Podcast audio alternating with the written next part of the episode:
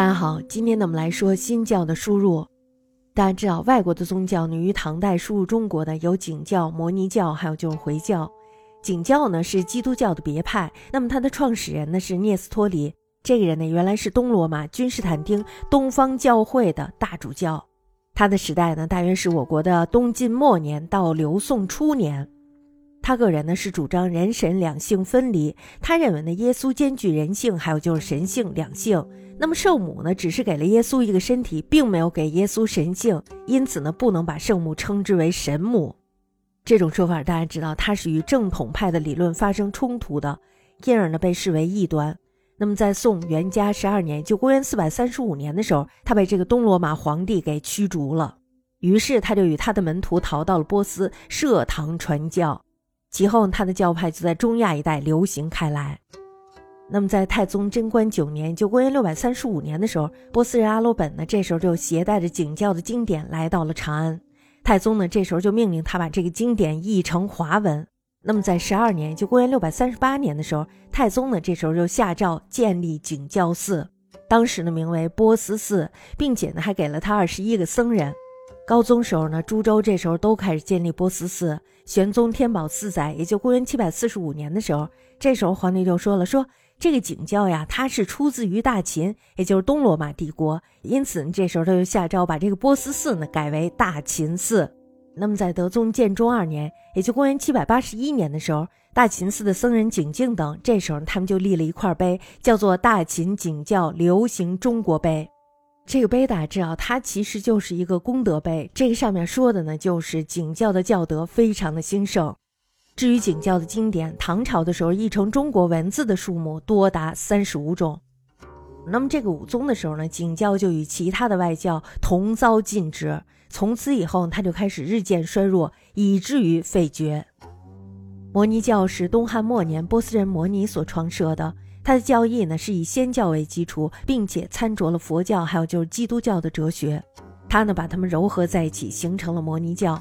摩尼呢最初的时候非常受这个波斯王的崇信，那么这时候呢摩尼就四处布教。后来他就遭到了仙教僧正的嫉妒，那么于西晋咸宁三年，就公元二百七十七年的时候被诛死了。在他被诛死之后呢，他的教徒就四散奔逃。摩尼教的传播呢是非常广泛的，那么它的传播范围呢大致是在今天的地中海东岸以及中亚一带。武后延载元年，就公元六百九十四年的时候，波斯人福多旦呢这时候就携带着二宗经来到了唐朝，这就是摩尼教传入中国的开始。安史之乱起，大家知道这时候回纥人来源是吧？那么回纥人呢有很大一部分信奉的都是摩尼教，因此他这个教在唐朝就日益的兴盛了起来。代宗大历三年，也就公元七百六十八年的时候，这时候呢，代宗就下令建摩尼寺于长安，并且呢，还给这个摩尼寺起了一个名字，叫做大云光明寺。其后呢，并于泾阳、红岳株洲以及河南，还有就是太原二府设置他们的寺院。他们的教徒呢，都是白衣白冠，并且不吃荤的，而且呢，还能祈雨。大家知道，这个唐诗他是不会干这种无用功的。那么他设置这个摩尼寺呢是有目的的，主要是为了联络回纥。那么在武宗初年的时候，回纥呢这时候就被夏桀寺给灭了，唐氏呢于是就叫停了正在江淮诸地建造的摩尼寺。那么到了排佛事件起，摩尼寺呢这时候也随之被罢黜，摩尼还有景，还有就是新教徒被勒令还俗的人有三千人。摩尼教呢是诸新教当中实力最强的，那么他的教徒呢也非常的顽悍。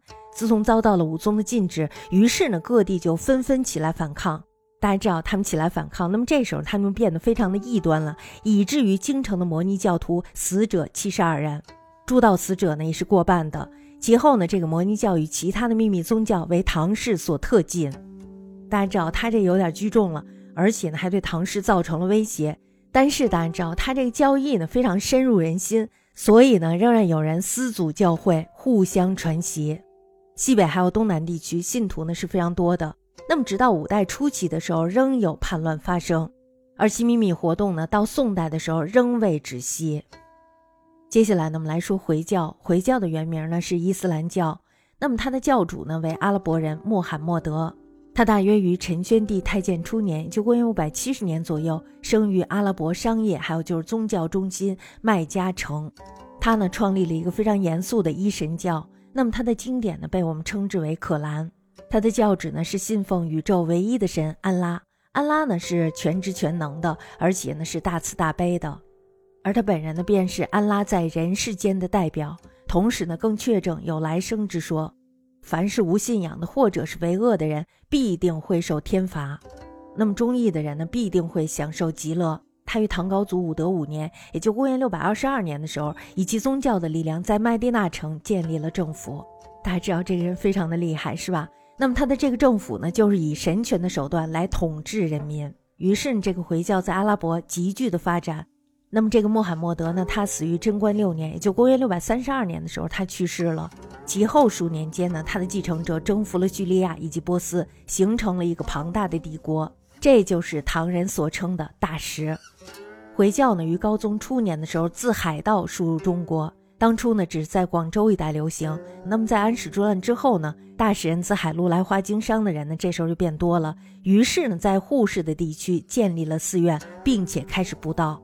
那么这就导致了他的教义传播一生，但是呢，仍然只限于南方。那么另一方面，大家知道回教呢，随着大食的势力的发展，于是呢，不断的东进，随后呢，就传入了中亚以及天山南路。那么到了唐末的时候，大家知道回鹘，也就是回纥，它灭亡了。那么它的残部呢，这时候就避居到了西周，逐渐发展至天山南路的西域诸国。唐以后呢，回鹘人多奉其教，回教呢，继此得名。从此以后呢，回教在天山南路即佛教日益流行。